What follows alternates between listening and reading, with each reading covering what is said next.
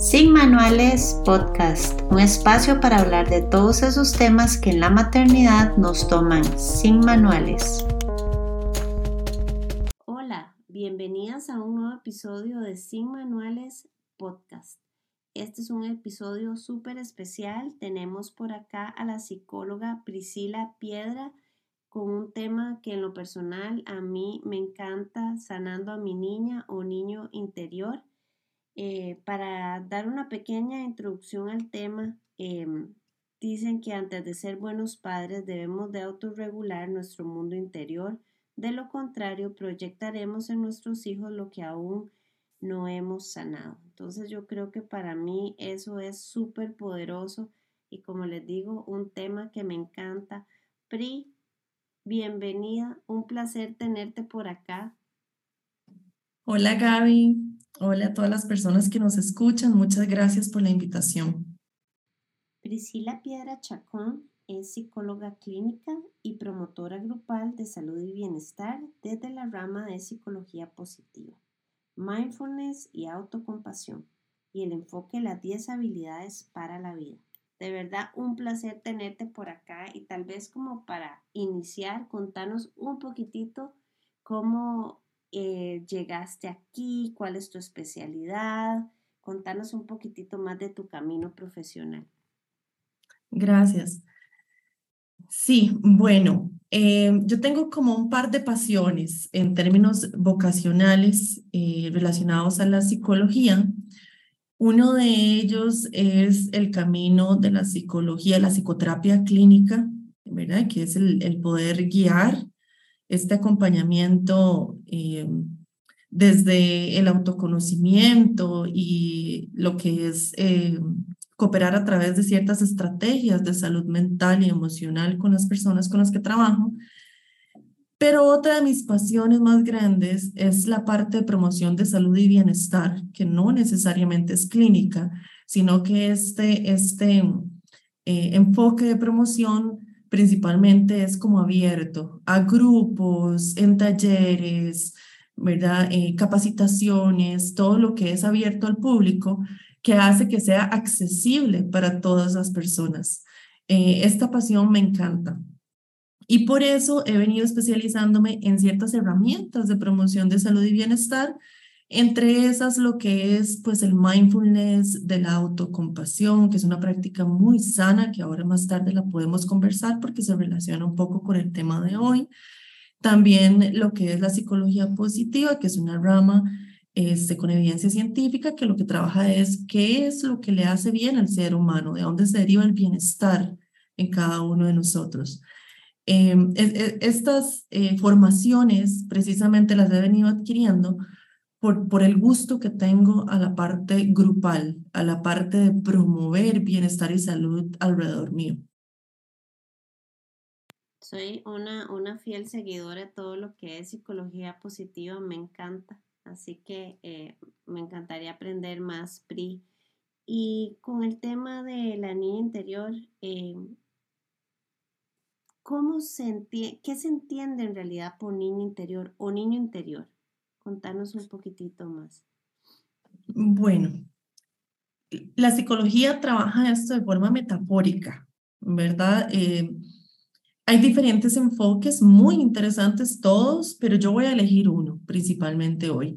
Por ejemplo, tenemos el enfoque del análisis transaccional, que nos habla un poco sobre el, como las tres personas dentro de nosotros y entre esos eh, el padre, el adulto y, el niño.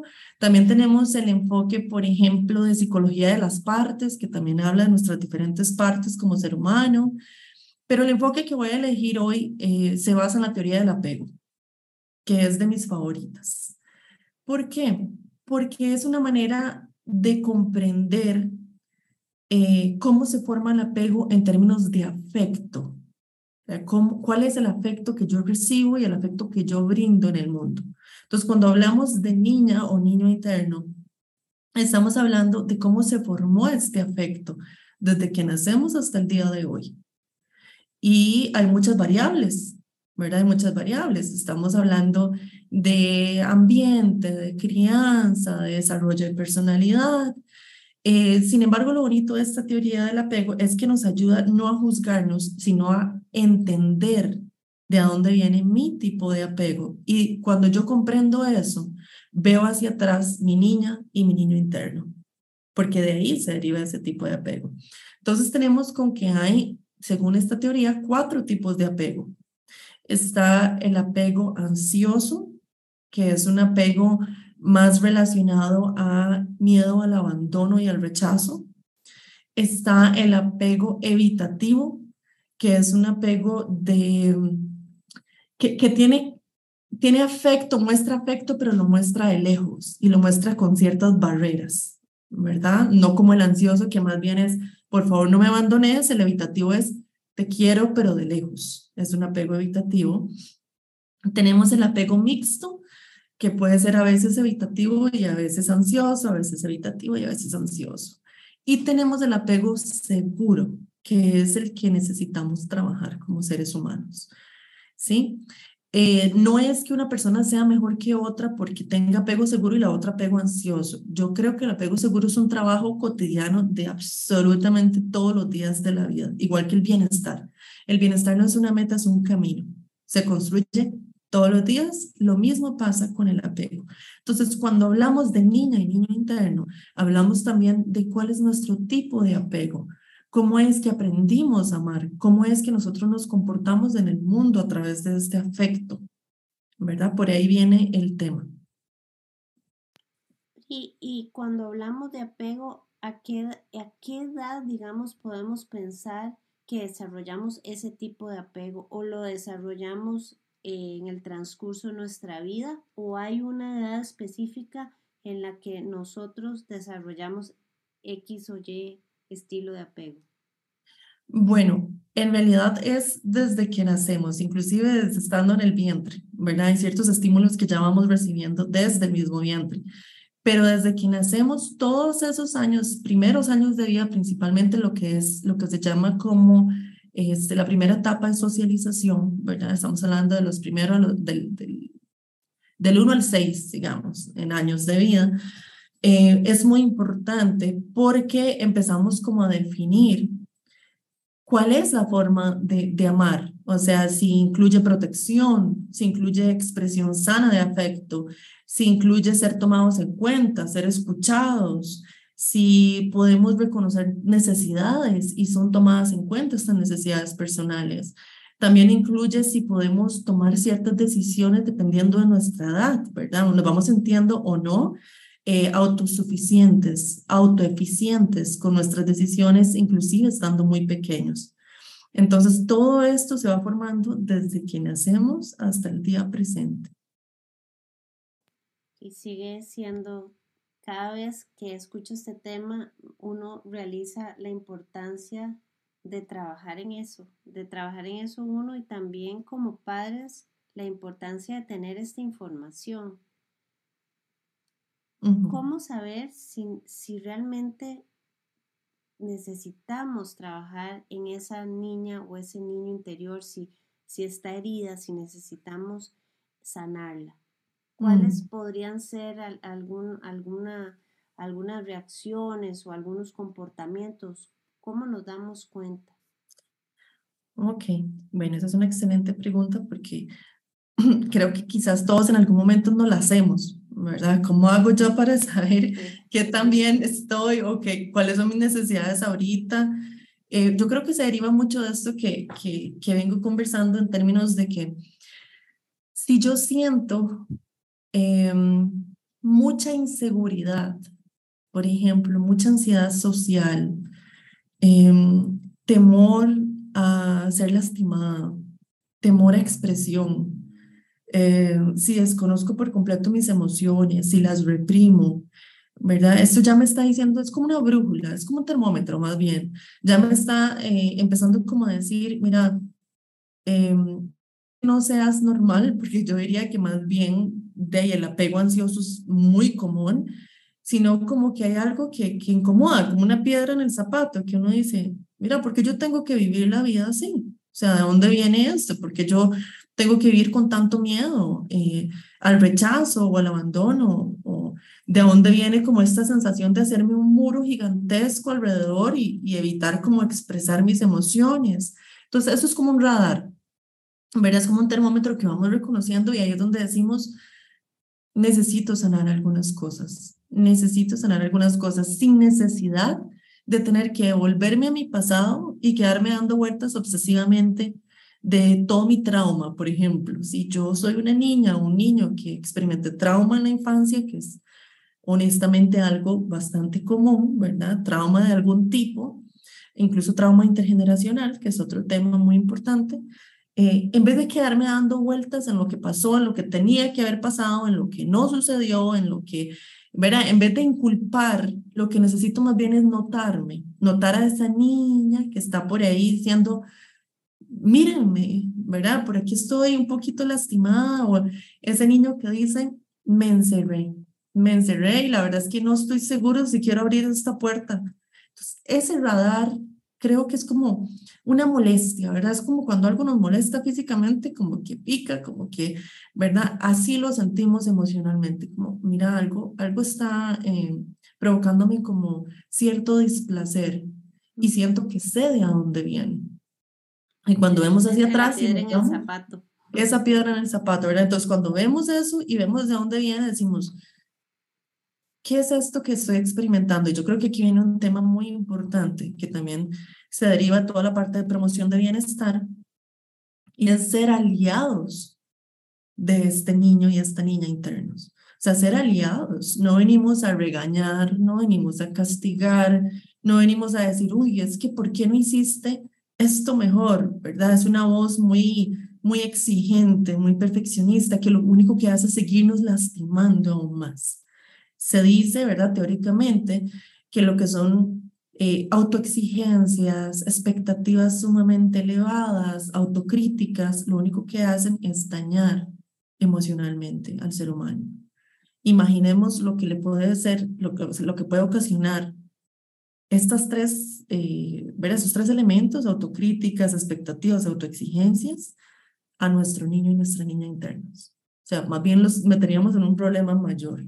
Entonces, este radar hay que reconocerlo. Tengo esa piedra en el zapato sobre estos temas, siento mucho temor, o más bien siento como indiferencia. O sea, ¿cómo, ¿cómo ando yo a nivel de afecto? Siento que el afecto es como la manera más fácil de reconocer nuestra niña y nuestro niño internos. ¿Cómo anda mi afecto? No necesariamente personalidad, porque yo perfectamente puedo ser introvertida o puedo ser extrovertida. Eso no tiene nada que ver, ¿verdad? Pero mi forma de amar al mundo, de amar a las personas, ¿cómo anda eso? Creo que esa es la primera pregunta para reconocer si yo necesito sanar algo a nivel de niñez interna. Y me encanta tu enfoque. Primero, como para hacer un, pequeño resumen, eh, muchas veces pensamos que, que ir y trabajar estos temas es exactamente eso que dijiste, quedarnos en el pasado y dar vuelta y hasta empezar tal vez con resentimientos hacia nuestros papás, nuestras crianzas, y realmente no, es como ponerle esa luz a eso que nos está incomodando y al darle luz es reconocerlo para justamente empezar a trabajarlo, verlo, aceptarlo y, continuar, ¿verdad? Sin, sin, eh, sin, sin pasar por los traumas, que creo que es muchas veces lo que detiene a la gente de ir justamente a terapia o, ir a sus grupos y pues hablarlo y trabajarlo. Esto que decís es lindísimo, esta metáfora de la luz. Yo creo que es eso, ¿verdad? Es como una lamparita. Es como una lamparita que se enciende y que decimos, ok, aquí vamos juntos. Vamos a pasar por aquí y, y puede que duela un poquitín, ¿verdad? Como sacarse una espina del dedo, eh, pero es para sanar. Y recordemos también que sanar duele y que no todo dolor es malo, ¿verdad? También se le ha puesto una etiqueta súper negativa al tema de que si duele, entonces no.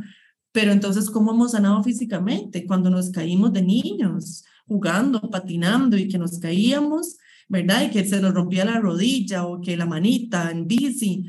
¿Cómo hacíamos? Lleno de, raspones.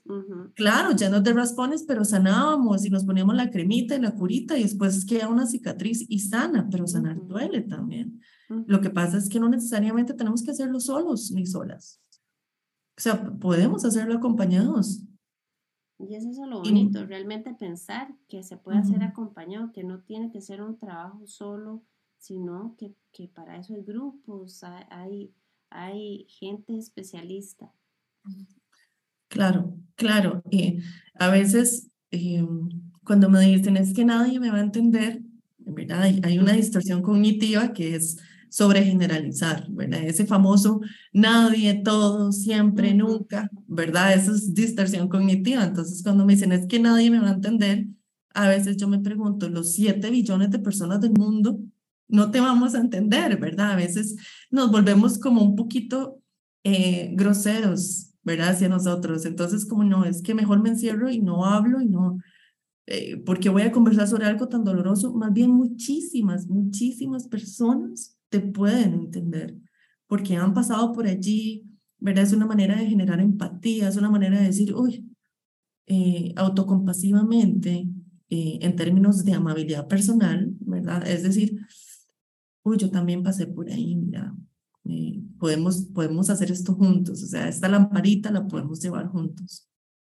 Muchas veces esa lamparita siento que, que hay cosas como que la detonan, una nueva relación, un nuevo trabajo. La maternidad creo que sin duda es la única relación de la que no tenemos escapatoria, ¿verdad? A veces eh, cuando sentimos como, siento que estamos tal vez con esa, con esa piedra en el zapato, le echamos la culpa a la mamá y entonces mejor no le hablo en una semana, a mi pareja, porque hizo esto y esto, sin, sin hacernos realmente responsables nosotros de, de eso que nos está incomodando. En cambio, la maternidad, tenemos a nuestro hijo o hija ahí y no tenemos escapatoria, ¿verdad? Tenemos un niño que, que nos pide, que, que, necesita que lo cuidemos y todo, y ahí es donde realmente creo que empiezan a salir todas estas cosillas. Esta, esta piedra empieza más a ser así y ahí es una excelente oportunidad, creo que, que para empezar a hablar del tema, empezar a,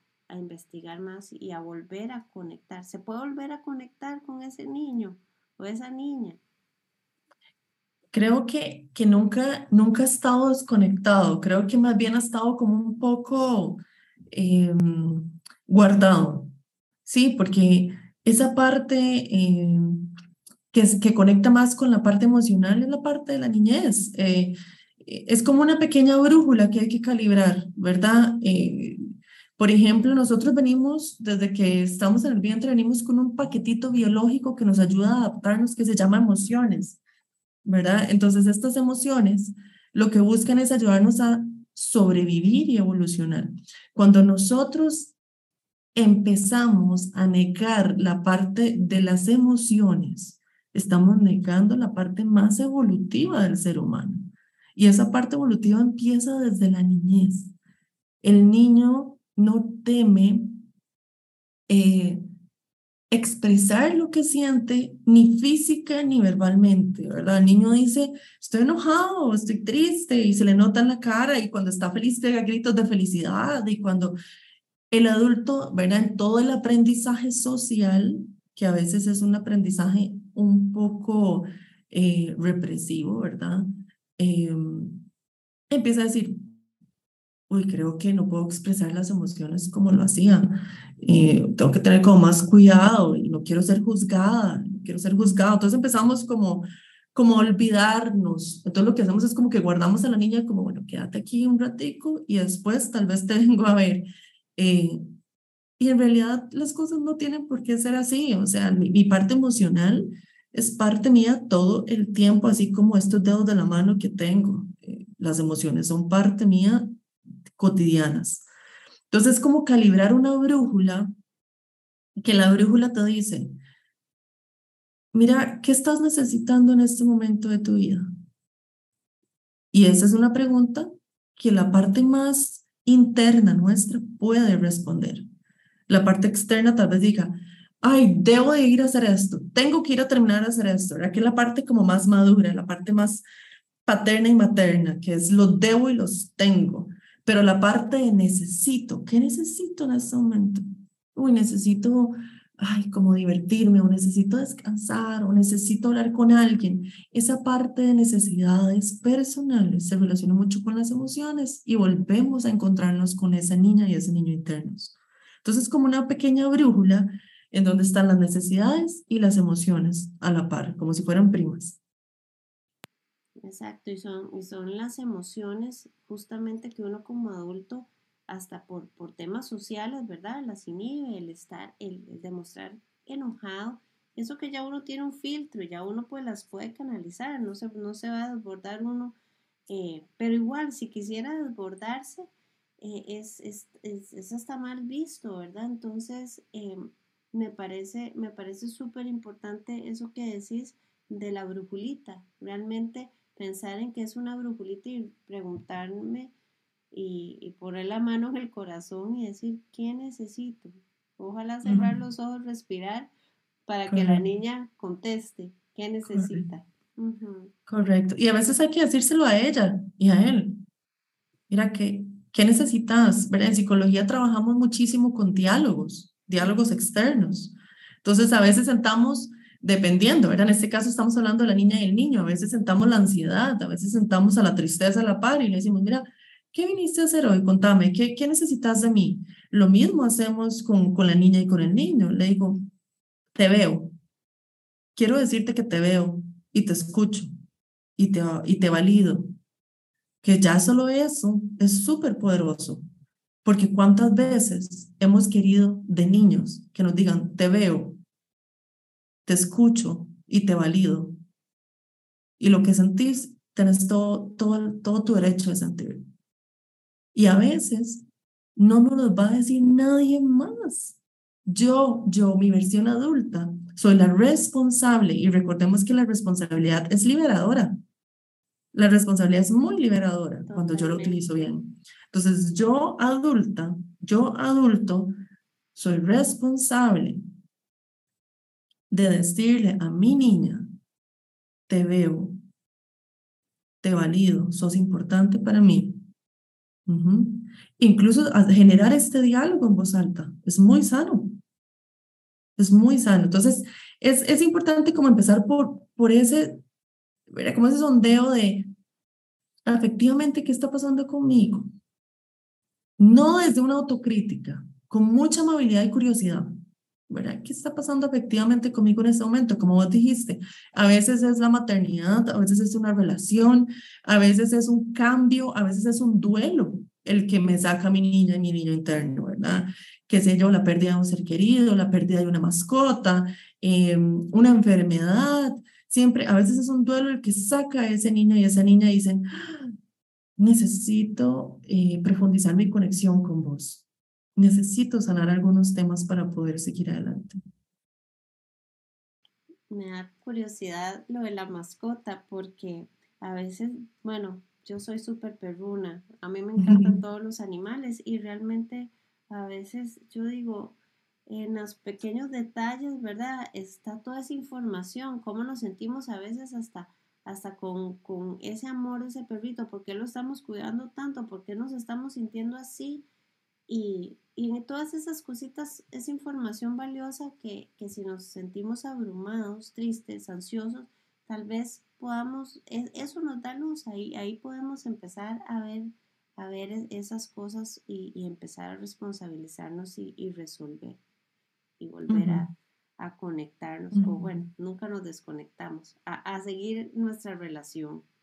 Muy, muy bonito eso que decís. A continuar, darle continuidad a una relación, ¿verdad? Darle como esa continuidad. Es entender mi historia personal sin tanto juicio de valor. Sí. Pero es como entender quién soy, qué necesito, ¿verdad? eso que decía anteriormente. Con amor, con amabilidad, con respeto hacia, hacia mi, mi propia vida, ¿verdad? Reconocer lo que necesito. Si te soy sincera, reconocer mis necesidades personales me acerca más al amor propio que reconocer las tareas que tengo que hacer durante un día. O sea. una, una como digo yo, una burbuja de sabiduría, eso que acaba de decir, definitivamente me resonó. Y, y todo eso que, que, has dicho, yo creo que, que nos, nos lleva mucho a todo este enfoque de crianza respetuosa y tal vez con esto mi siguiente pregunta. ¿Cuál es la importancia de sanar nuestra niña, niño interior, cuando somos papás? Yo sé que siempre, siempre debería ser importante, pero ya desde el lado de la maternidad, como para enfocar ahí. Bueno, es extremadamente importante. Mira, no hay paternidad ni maternidad perfecta. Somos completamente eh, imperfectos y eso nos hace hermosos porque entonces somos también propensos a un cambio constante.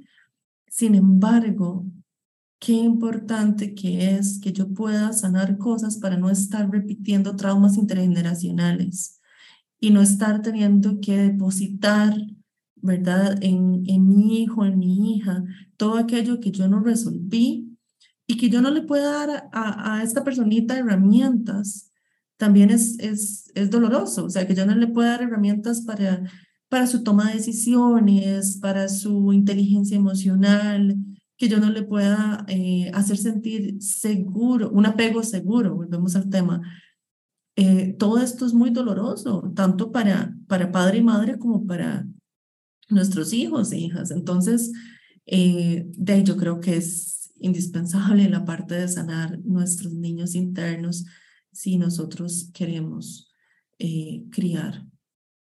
O sea, el tema de crianza es todo un tema gigantesco, pero para mí, que vos puedas decir, puedo guiar con, con una luz a mi hija y a mi hijo, para que aprendan a tomar decisiones, para que aprendan a reconocer sus propias necesidades, para que puedan formar valores personales y que no se los traigan abajo así como, ¿verdad? Como tan rápido, que ellos sepan qué los define a ellos en la vida. Esta, esto requiere eh, mucha fortaleza y, mucha claridad mental. Y yo creo que hay una palabra acá clave y es la aceptación. Cuando sentimos que estamos en aceptación, aceptación no visto desde resignación ni de conformismo, estamos hablando de aceptación desde una perspectiva de claridad mental para yo poder tomar decisiones basadas en bienestar. Ese es el tipo de aceptación que estamos hablando. Cuando yo siento que yo practico esa aceptación en la vida, puedo acompañar a los demás en el camino de crianza si hay cosas que yo todavía no acepto, que no acepto lo que me sucedió, que no acepto lo que siento, que estoy completamente desconectada de mis necesidades personales porque vivo en un piloto automático. O sea, si yo todo, e, todo esto, lo que yo estoy experimentando, necesito yo como madre o padre trabajar en aceptación personal y decir, creo que necesito conectar con mis necesidades. ¿Cómo voy a conectar con las necesidades de mi hijo, de mi hija, si yo ni siquiera estoy con mi brújula calibrada? Sí, totalmente cierto. Creo que muchas veces en este camino nos perdemos un poco. Eh, son al menos los, los, primeros años, tal vez eh, entre las malas noches y todo eso, creo que a veces ponemos excusas de, no, no me voy a dar un ratito, está muy pequeño, estamos... Eh, mejor me quedo con ella y descuida uno un, montón de cosas personales que al final van pasando la factura poco a poco. Claro. Hay, hay, una cosa que me llamó mucho la atención y la han mencionado varias veces, intergeneracionales. Contame un poquitito más, me causó curiosidad. Sí, eso es cuando, por ejemplo, y esto es muy interesante, ¿verdad? Hay, hay, a mí me gusta hacer un juego a veces en, en terapia es como ir anotando con la persona con la que estoy todos aquellos mandatos sociales que hemos adquirido a través del tiempo, todos aquellos mandatos que se le dijeron a nuestros niños y adolescentes, que producen ahora como esa desconexión con nuestra brújula. Entonces, ¿cuáles son algunos de esos mandatos, verdad? Cuando hablamos como de ciertos traumas intergeneracionales. Bueno, uno de esos mandatos es, llorar no sirve para nada, porque estás llorando. Mira, eso no sirve para nada. O peor aún, los hombres no lloran. ¿Qué estás haciendo? El que se enoja pierde. Entonces, tenemos una sociedad que no sabe qué hacer cuando se enoja y pasamos o de sumisión a, agresión o de agresión a sumisión. ¿Y dónde está el medio? ¿Dónde está el yo tengo derecho a enojarme? Tengo derecho a enojarme y asertivamente encontrar la manera de expresar ese enojo. ¿Dónde está ese aprendizaje? ¿Verdad? Algunos otros mandatos eh, que se enseñaron fue calladita más bonita. ¿Por qué hablas tan duro? ¿Por qué te reís tan duro? Sí. ¿Qué son esas carcajadas? Hace silencio. Hay otro, hay otro muy conocido que es. Todos me suenan muy conocidos. hay otro muy conocido que es. Em, o lo haces todo bien o no hagas nada. ¡Wow! ¡Qué presión! ¡Qué presión, para un niño! Para una niña de 5, 6, incluso para una, un adolescente de 12, 13 años, que le digan o lo haces bien o no hagas nada. Claro que uno entiende la intención, que la disciplina, que, que verdad, la excelencia, pero no es la forma. Porque entonces empezamos a condicionar afecto también a través de eso. Entonces, ¿qué pasa si yo hago algo y me queda mal? ¿Qué va a pasar con el afecto que yo recibo? Voy a ser criticada, voy a ser juzgada. Inclusive puede que reciba rechazo de mi padre y madre por eso. Entonces a eso me refiero cuando hablamos de ciertos traumas intergeneracionales que cargamos. Me refiero más a la parte de mandatos sociales, que son como cadenas porque esto no es nuevo. Mira, hasta, o sea, si, si nos vamos mucho tiempo atrás, yo creo que hasta los tatarabuelos pueden decir más de 20 de estos mandatos, ¿verdad? Entonces, los traemos, los traemos y los perpetuamos a la hora de seguirlos practicando con las nuevas generaciones. Es importante detenerse y decir, esto no funciona ay, pero es que me lo enseñó mi abuela, mi abuelo, que tanto amo. Claro, yo lo puedo amar y la puedo amar con todo mi corazón, pero ¿quién dice que este aprendizaje es funcional? Dentro de, dentro de un marco de salud mental y bienestar, tenemos que tener suficiente pensamiento crítico como para poder cuestionar todos aquellos aprendizajes que no van con salud. Y todo lo que sea represión emocional no va con salud mental.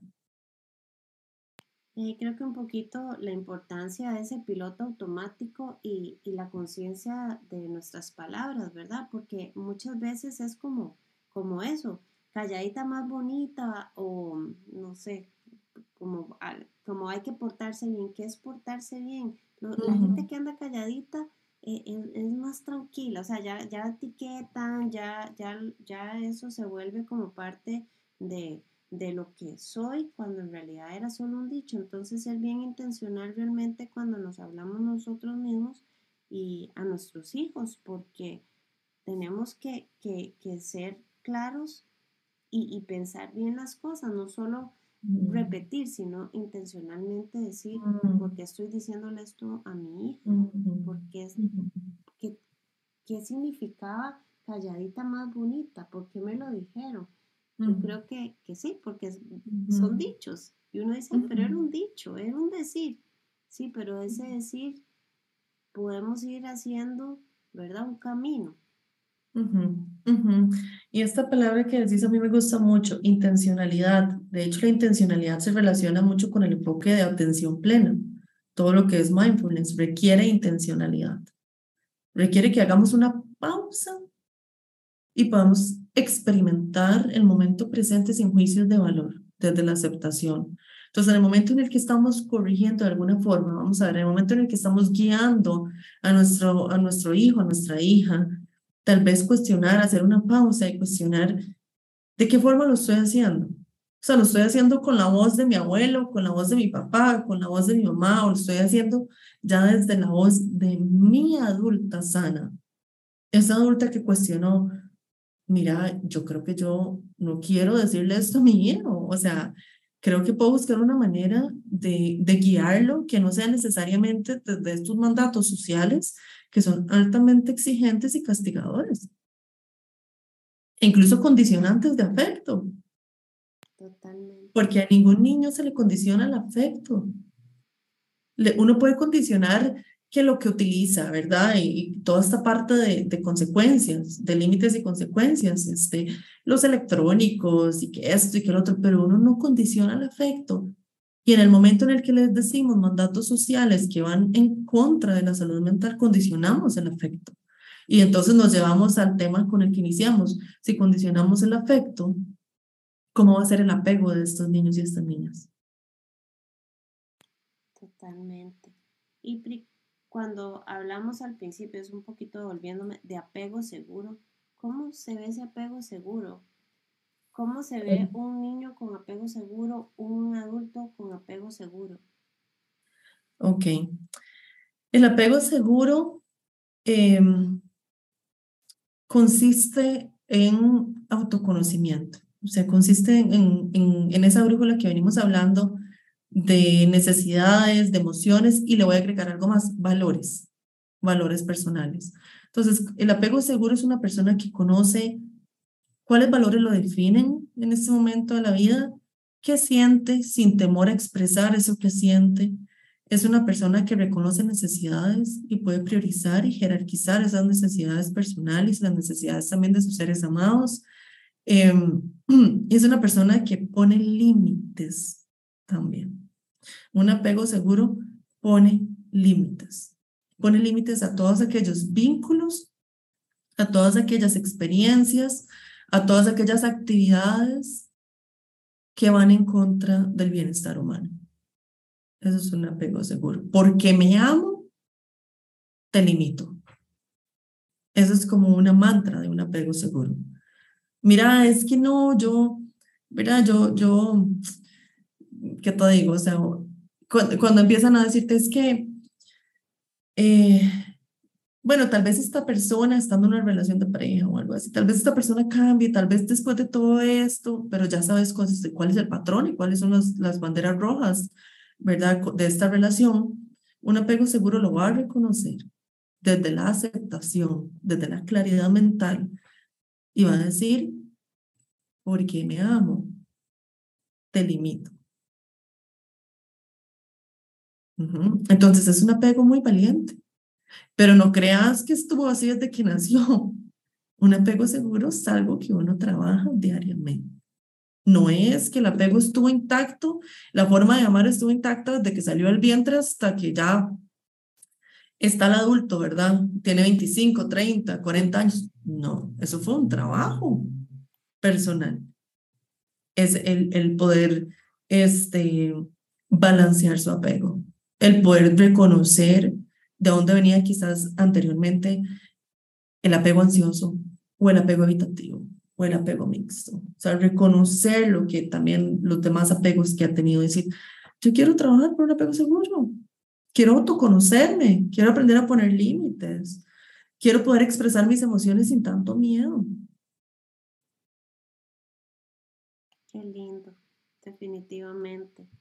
Esta, esta entrevista me ha encantado, de verdad que sí. Y como tal vez para, para ir cerrando, Pri, ¿cómo reescribimos esa historia? ¿Qué podemos, ahora hablaba del mindfulness, pero qué otras herramientas para, para trabajar realmente en ese apego seguro, en, en buscar esa piedrita en el zapato, en, en, en esta aceptación?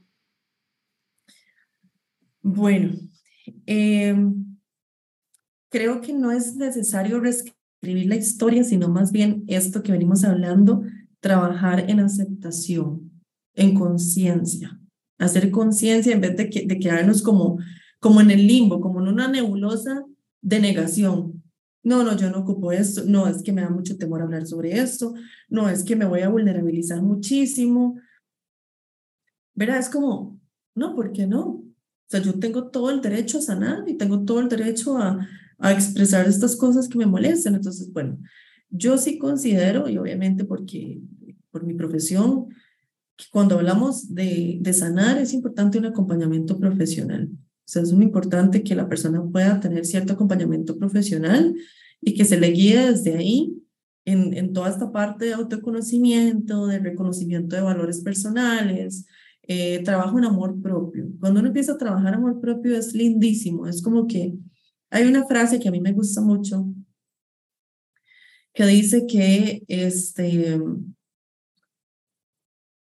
e, e, es algo así, lo voy a parafrasear porque no me la sé como de memoria, pero lo que dice es que es importante plantar flores en vez de solamente quedarse sacando maleza en un jardín.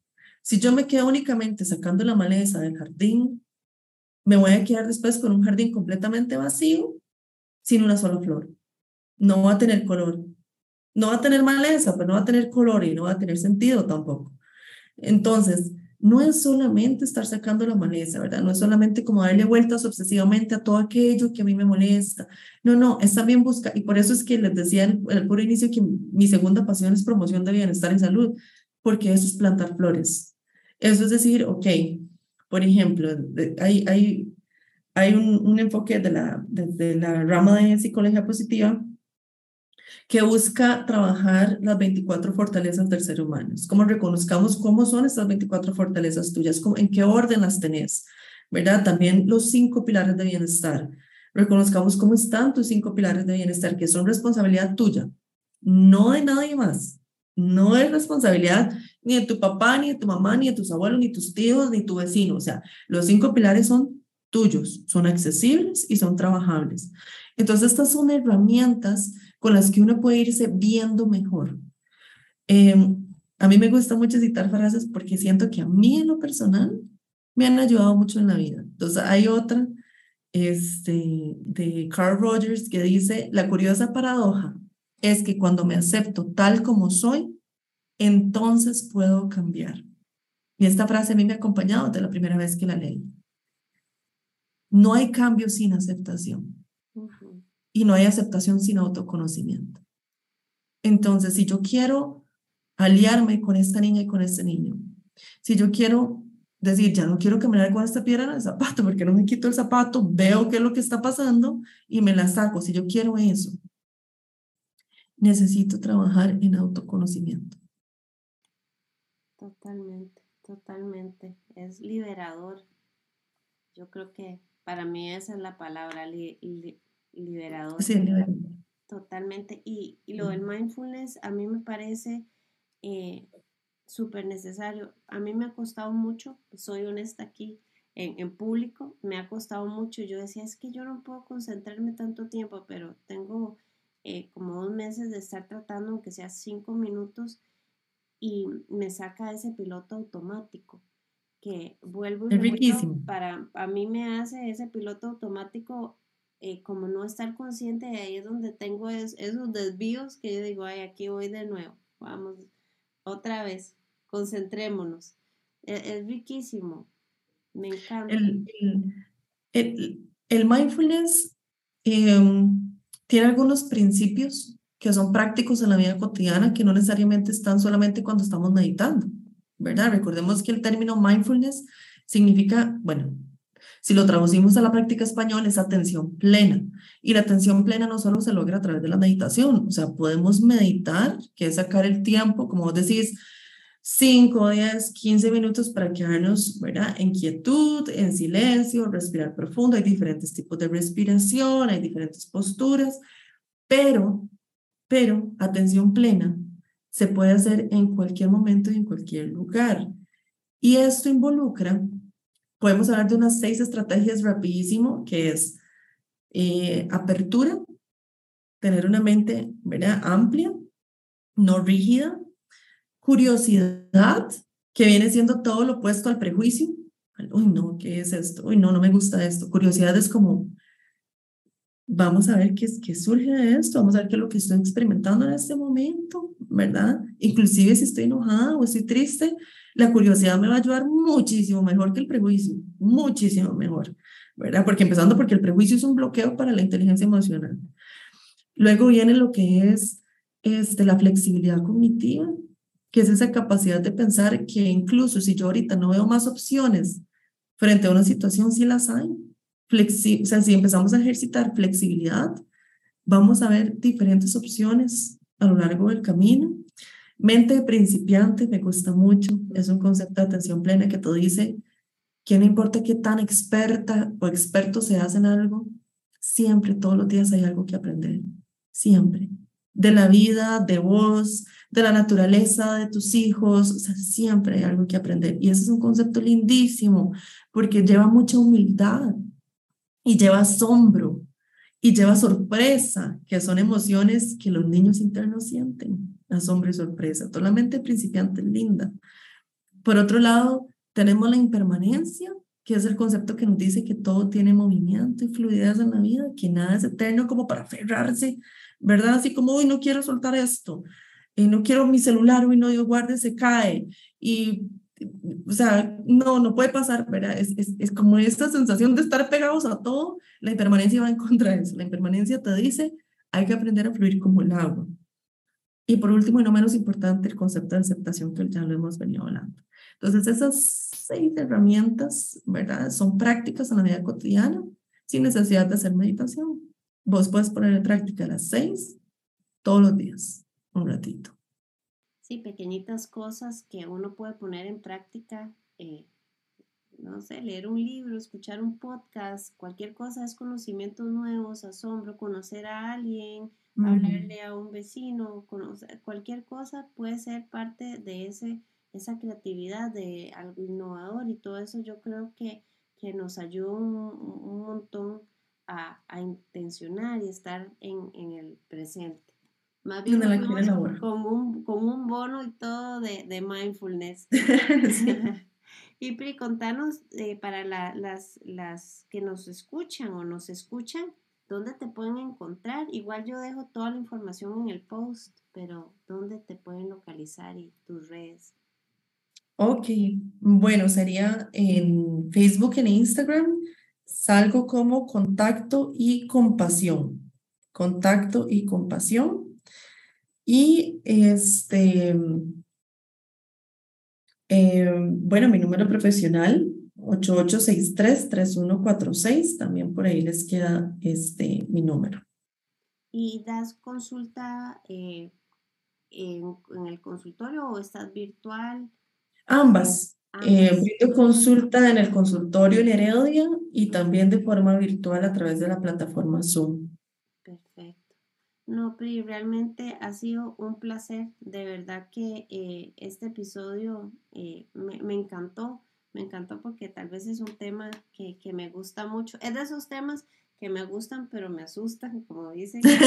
como dice la canción. Exactamente, que uno dice, es como ir en un carro y cuando voy a mitad del camino, que me ha pasado, ya me voy a quedar sin gasolina, porque así es, a veces, ahorita en este camino de ser mamá, eh, se me han despertado todas esas alarmas y es como, y bueno, pero voy manejando y ya me voy a quedar sin gasolina, pero tengo que resolver todo esto, ¿qué resuelvo primero, verdad? Y, y sin, sin dañar mucho, ¿verdad? Eh, tal vez lo que, lo que estoy haciendo en el, en el, en el momento. Pero me, me, encanta el tema. Muchas gracias por explicarnos todo con tanto detalle. De verdad que, que me ha gustado muchísimo y espero que ustedes también, que lo están oyendo, les guste tanto como a mí. Si saben de alguien que necesite este episodio, no duden en compartirlo y dejarnos sus comentarios. Deseo la palabra, Pri. No, muchísimas gracias. De verdad que lo he eh, sentido con el corazón, lo he disfrutado mucho. Creo que cada vez que uno habla esto, eh, la niña interna agradece, ¿verdad? La niña es como, estoy siendo visible, qué dicha, este, estoy siendo validada. Em, aunque a mí me gusta mucho trabajar mente de principiante todos los días, entonces no importa si yo sé o no sé del tema, creo que el hablarlo con vos eh, también me ha ayudado muchísimo hoy. Entonces te agradezco mucho por traer este tema que es tan importante para todos, todas las personas del mundo en realidad. No es una cuestión de, de únicamente unos cuantos, no. Es un tema, todo lo que tenga que ver con sanación es importante para toda la humanidad. Nos incumbe Muchísimas gracias. Ah, no, muchas gracias, Pri. Y bueno, nos escuchamos en un próximo episodio de Sin Manuales. Buenas noches.